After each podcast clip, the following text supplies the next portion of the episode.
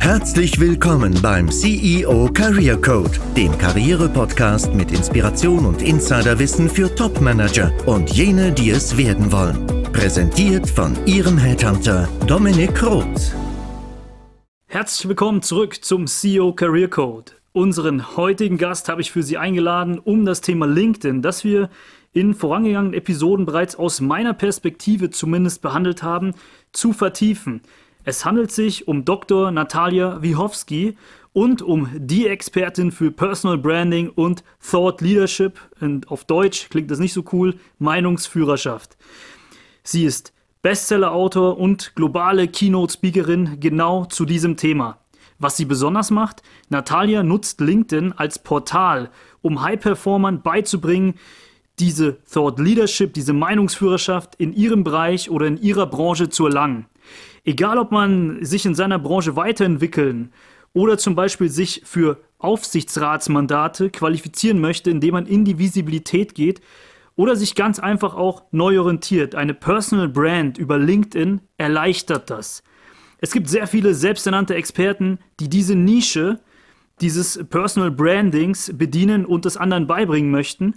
Aber für mich ist die Nummer 1 Expertin, die es auch selbst mit 90.000 Followern from scratch bewiesen hat, Frau Dr. Natalia Wichowski. Herzlich willkommen, Natalia. Ich freue mich auf das Interview mit dir. Vielen lieben Dank, Dominik. Ich werde ja ganz rot. Was für eine wundervolle Einleitung. Dankeschön. Fühle mich geschmeichelt. ich freue mich auch. Danke, dass du hier bist. Du hast eine sehr interessante Geschichte und die möchte ich den Hörern und Hörerinnen nicht vorenthalten. Wie bist du eigentlich zu deiner Mission gekommen, die du so global auch erfolgreich umsetzt? Möchtest du uns einen kurzen Einblick geben? Absolut. Also ich komme ursprünglich aus Hannover und habe dort Sozialwissenschaften studiert und habe mit Diplom abgeschlossen und hatte die Möglichkeit, nach dem Studium ins Ausland zu gehen.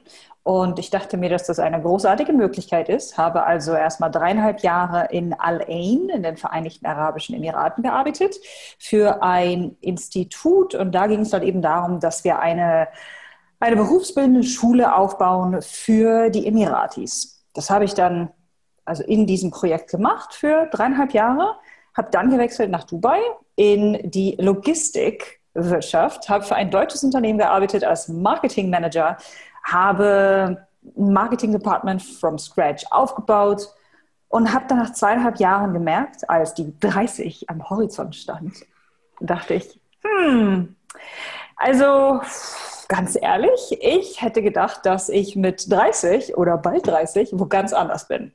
Emotional, intellektuell, so vom Gefühl her, wie ich mich selbst sehe. Ganz viele Leute haben mir also haben mich oder das, was ich gemacht habe, gefeiert und haben gesagt, wow, du bist so erfolgreich und in deinem Alter, was du schon alles erreicht hast und du musst ja so glücklich sein. Und ich habe diese Rolle nach außen gespielt, aber im Inneren war ich unglaublich leer und ich war traurig und es hatte schon fast leicht depressive Züge. Also ich war jemand, der, der diese diese Sinnlosigkeit in allem, was ich mir präsentierte. Denn ich bin wirklich morgens aufgewacht und dachte, äh, nichts macht Sinn. Meine Karriere, kann sich das überhaupt Karriere nennen? Ich fühle mich nicht erfolgreich. Ich bin auch nicht glücklich. Wobei ich weiß gar nicht, was erfolgreich ist. Und ich weiß gar nicht, was Glück ist. Und ich weiß gar nicht, was Karriere ist. Und alles ist doof. Und um eine ganz lange Geschichte abzukürzen, ich habe mich entschieden, meinen Job zu kündigen ich habe mich neun Monate lang in meine Wohnung eingesperrt und ich habe mir ein Sabbatical geschenkt.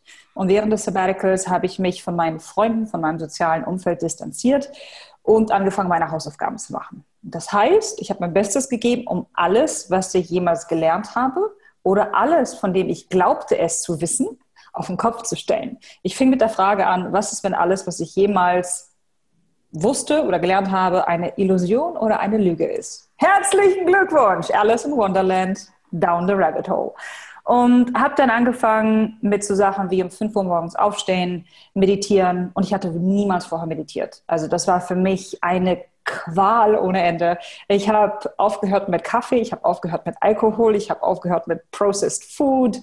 Ich habe mir eine Liste gemacht mit allen Dingen, die ich immer machen wollte und habe mich dann Stück für Stück wirklich hoch blamiert und hoch experimentiert zu dem Wissen, wer ich bin, was mich ausmacht, worin ich gut bin, worin man Geld machen kann und wo dieser Sweet Spot zwischen all diesen Elementen liegt.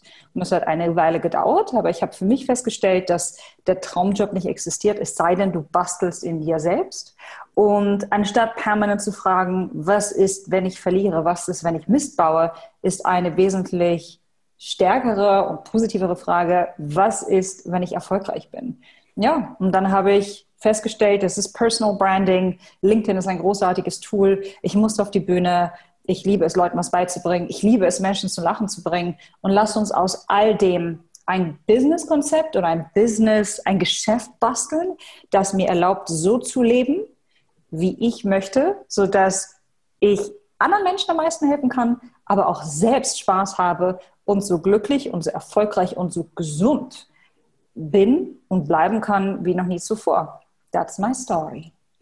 Vielen Dank, Natalia. Also viele sagen ja immer, wenn man dann aus diesem, ich nenne es jetzt mal Hamsterrad, das auch golden sein kann, ausbricht, dass man dann irgendwie so eine gewisse Faulheit kultiviert. Ja? Im Gegenteil, also ich, ich kann mir deinen Tagesablauf sehr gut vorstellen und ich weiß, du bist jetzt in einem anderen High-Performance-Umfeld. Und es ist, du hast es auch beschrieben, früh aufstehen, es ist gesund leben. Es ist so, dass du dir wirklich auch was aufgebaut hast from scratch. Deswegen Respekt dafür. Und das ist auch etwas, was sich jeder ab einem gewissen Zeitpunkt auch überlegen sollte. Du hast jetzt bewusst diesen Weg gewählt, auch mit LinkedIn. Und ich kriege heutzutage auch echt oft noch die Frage, muss ich unbedingt bei LinkedIn sein? Ich bin doch lieber ähm, mit ein paar Headhuntern vernetzt, ähm, die mich dann empfehlen können, die kennen mich viel besser. Auf LinkedIn kann ich überhaupt nicht preisgeben, was ich alles kann. Übrigens, der Meinung bin ich nicht. Ähm, und also meine Antwort darauf ist, es ist einfach ein Netzwerkportal. Die Responsivität, also die Antwortrate ist so hoch, dass man es sogar schon mit WhatsApp vergleichen könnte fast. Ja? Und ähm, wenn ich jetzt einen Namen google, dann ist LinkedIn ganz hoch gerankt. Das fällt zumindest mir immer auf. Und deswegen finde ich, es ist wichtig, relevant zu sein. Wie siehst du das so im Hinblick auch auf Top-Manager, die jetzt schon eher eine klassische Karriere machen? Siehst du das da auch so?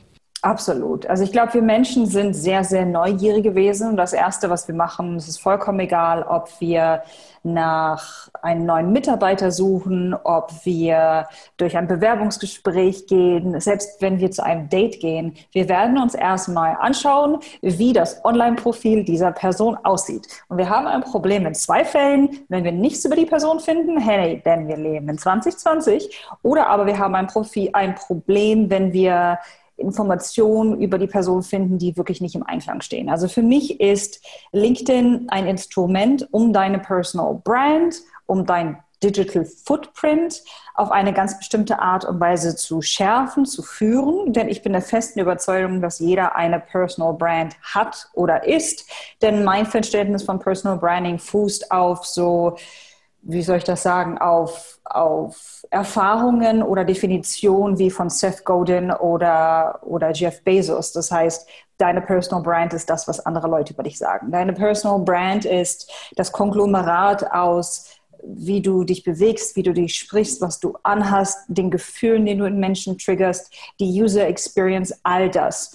Und letzten Endes kaufen Menschen von Menschen und Menschen möchten mit besonders humorvollen und beeindruckenden und inspirierenden Menschen zu tun haben, denn wir glauben irgendwo ganz tief in unserem Inneren, wenn jemand großartig ist, dass ein bisschen dieser Großartigkeit auf uns hinunterrieselt oder blättert wie Feenstaub. Und LinkedIn ist einfach ein, ein großartiges Portal, um dies zu tun, denn dort kann man durch, ganz gezielt, durch Content sein Wissen, seine Erfahrung, seine, seine Meinungen mit Leuten teilen. Man kann Konversationen anfangen, man kann Menschen helfen, man kann als Influencer auserkoren werden von einem Institut, von, von einer Marke, von einer Brand. Ich finde, es ist ein großartiges Spielzeug oder anders formuliert, es ist weltweit die, das größte Online-Netzwerk-Event. Leute haben ein ganz anderes Mindset als zum Beispiel auf Instagram oder Facebook oder TikTok. Auf LinkedIn geht es ums Business machen, es geht um Leads generieren, strategische Netzwerken, Personal Brand aufbauen, Brand aufbauen, Mitarbeiter finden, also oder Talente finden. Es geht um, um, um, um viele Dinge und die Leute sind sehr viel ich würde sagen, das Mindset ist einfach professioneller. Wir gehen nicht oder wir nutzen nicht eine Plattform wie LinkedIn, um unterhalten oder inspiriert zu werden. Vielleicht ein bisschen. Aber wir gehen eher dorthin oder wir nutzen diese Plattform eher, um wirklich unsere strategischen und karrierefokussierten Ziele zu erreichen. Und das sind so einige Gründe, warum ich denke, dass LinkedIn einfach ein absolutes Muss ist. Mal ganz davon abgesehen, dass die die grüne Plattform, die in Konkurrenz dazu steht, offensichtlich momentan in der öffentlichen Wahrnehmung als sehr negativ wahrgenommen wird, beziehungsweise ich höre aus allen Richtungen, dass, dass jene Marke deutlich abgebaut hat und Leute sie leider massenweise verlassen. Höre ich auch. Ähm, ich muss dazu sagen, in unserem Headhunting-Business, wenn wir arbeiten als Headhunter, nutzen wir diese Marke noch immer. Also das ist, ist ganz gut, aber die haben vieles falsch gemacht, sind so ein bisschen zum Bewerberportal, ähm, haben sich umfunktionieren lassen, das Interface und so weiter. Aber wichtig, wie, was du sagst über LinkedIn, ich glaube, man kann es so, den Spruch habe ich schon öfter gehört, man kann es so als das größte CRM-System ähm, auffassen, das es gibt. Also, und es ist eben nicht nur für die Jobneuorientierung wichtig, sondern strategisches Netzwerken auf langfristiger Ebene findet dort statt. Und es ist auch, man kann sich mit bestehenden Mitarbeitern austauschen. Ich hatte sogar einen Kollegen, der schreibt mir die ganze Zeit bei LinkedIn, statt jetzt irgendwie Slack oder, oder äh, E-Mail oder so zu nutzen. Habe ich auch irgendwann gemeint, kannst du es mal lassen. so. ähm, aber ich meine, du hast es geschafft und das finde ich so beeindruckend auch an dir, diese 90.000 Follower ähm, zu erreichen. Und ähm, die erste Frage bezieht sich darauf, braucht man so viel Follower, um schon als Thought Leader in seiner Branche wahrgenommen zu werden, um an Aufsichtsratsmandate auch, ähm, dass die an, an einen herangetragen werden? Was denkst du?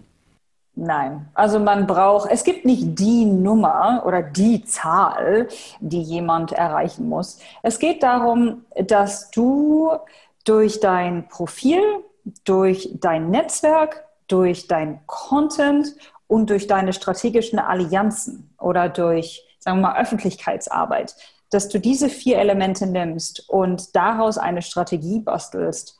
Und wenn du Gutes tust und Menschen hilfst, dann werden andere über dich reden, dann werden noch mehr Leute auf dich ja, wie soll ich das sagen, die werden auf dich aufmerksam.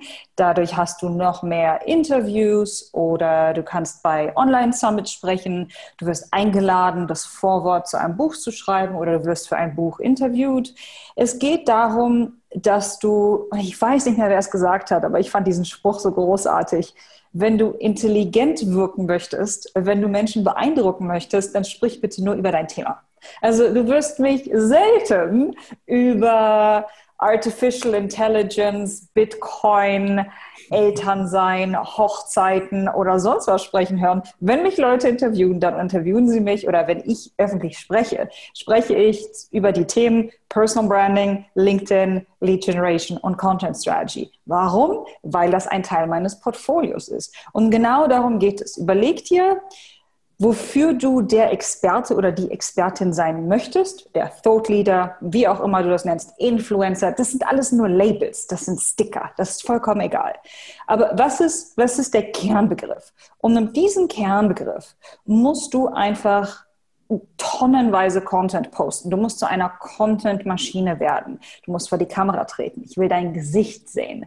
Und das ist etwas, das machen die meisten nicht. Also ich kenne etliche Leute, die definieren oder inszenieren sich als Dotleader und, und posten vielleicht äh, fünfmal am Tag Content, aber ich sehe niemals deren Gesicht. Ich habe sie noch nie vor der Kamera gesehen vieles von dem Content ist einfach nur viraler, bitte entschuldige meinen Ausdruck, Mist oder Schwachsinn, den man irgendwo gefunden hat, weil, oh, es ist Clickbait, oh, ich kriege 5000 Likes da drauf. Aber ganz ehrlich, womit machst du Geld? Womit machst du die Welt ein bisschen besser? Indem du Content repostest, weil der viral gegangen ist? Na, herzlichen Glückwunsch. Also, klar ist es gut oder es ist auch beeindruckend, wenn du viele Follower hast, aber was viel wichtiger ist, ist, dass du dich als Experte oder Expertin in deiner Nische positionierst, dein Wissen teilst, wirklich gibst, gibst, gibst, gibst und dann nochmal gibst, ohne irgendwie etwas zu erwarten.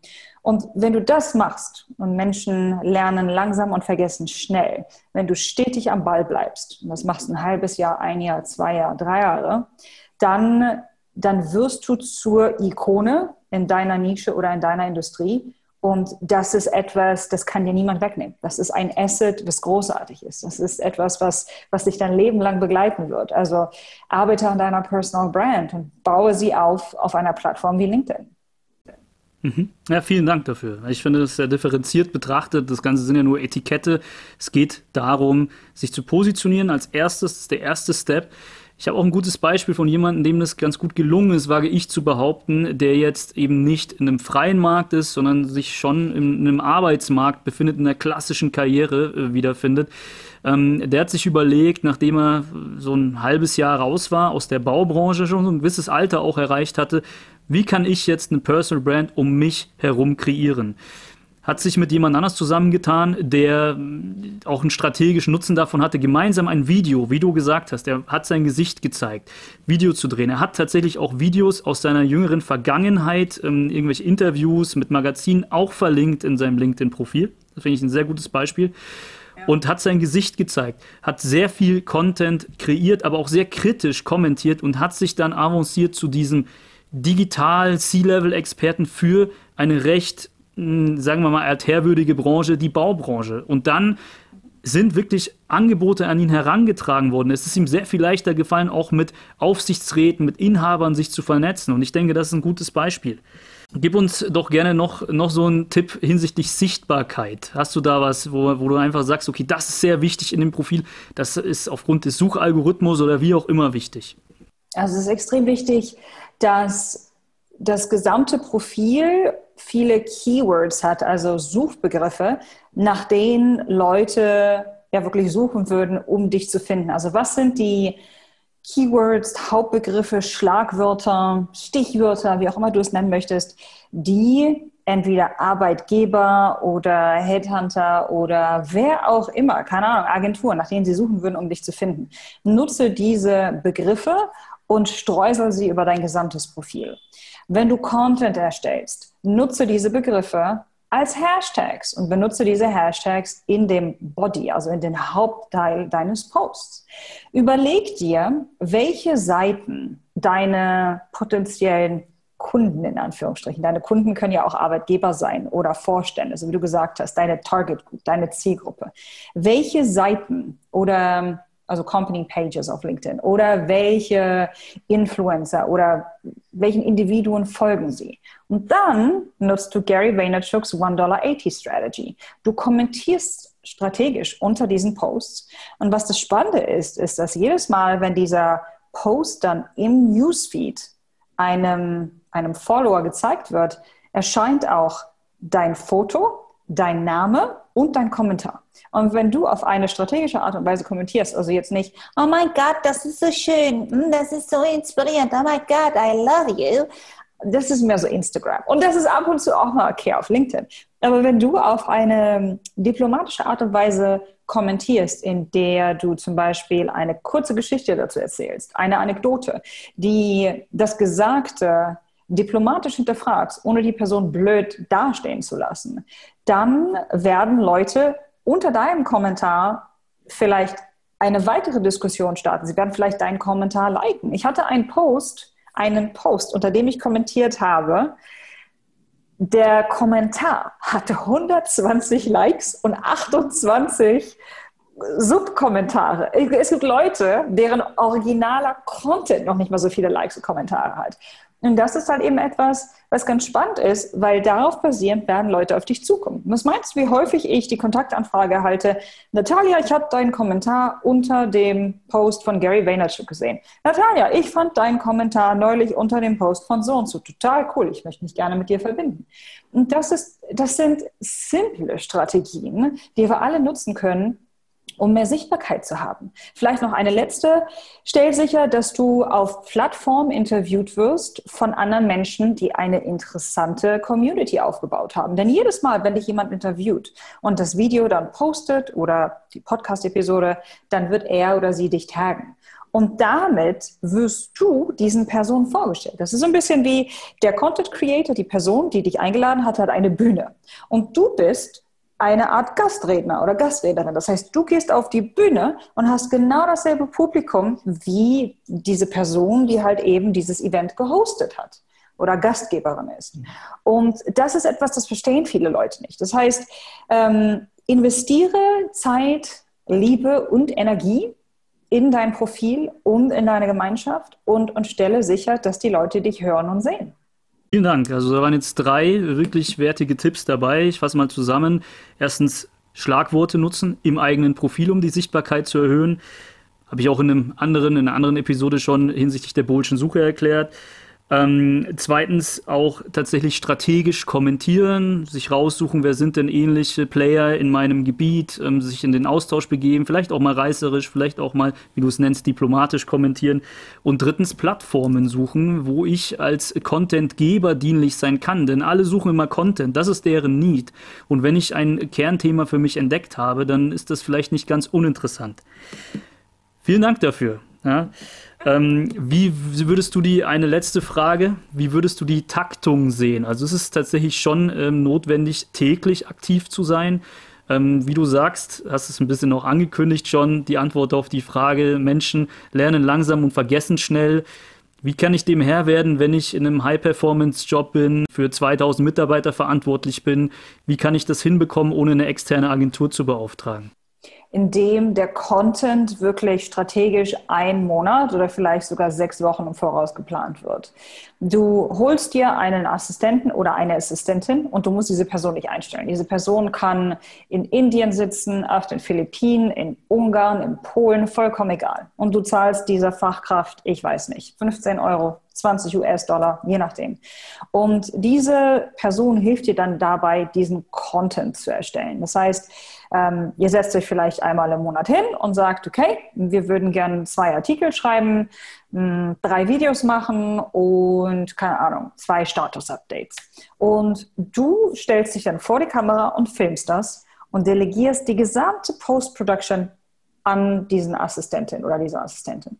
Oder aber du sagst, du, du nimmst auf, du, du, du diktierst eigentlich den Artikel und schickst diese Sprachnachricht an die Person. Die Person tippt das alles ab, macht es irgendwie schön. Idealerweise ist das nicht nur ein Person Assistant, sondern auch jemand, der sich ein bisschen auskennt mit Social Media und Copywriting. Diese Leute gibt es. Und schickt dir das zurück und dann kannst du dich hinsetzen und das ein bisschen verändern. Und et voilà, du hast Artikel. Ähm, jemand, der vielleicht Fotos für dich sucht also, dass du wirklich sagst, du produzierst das einmal im, im Monat oder alle sechs Wochen, wie auch immer. Du machst nur das, was gemacht werden muss. Alles, was administrativ ist oder alles, was so ein Gefriemel ist, das delegierst du an eine andere Person. Ihr kommuniziert regelmäßig. Wenn es abgearbeitet ist, kommt es zu dir zurück. Und dann stellst du sicher, dass du es postest. Und dann ist es auch wichtig, dass du dir eine Art ja, Muster oder Raster erstellst. Das heißt, ich bin ein großer Fan von lieber weniger, aber stetig. Also wenn du jetzt, sagen wir mal, acht Elemente an Content produziert hast, dann poste bitte nicht diesen gesamten acht Pieces of Content in sechs Tagen, so an einem Tag oder zwei Tagen postest du doppelt, nein, sondern da würde ich lieber diesen Content nehmen und sagen wir mal ihn über den nächsten Monat streuen. Also du postest zum Beispiel zweimal in der Woche, einmal am Montag und einmal am Donnerstag oder so.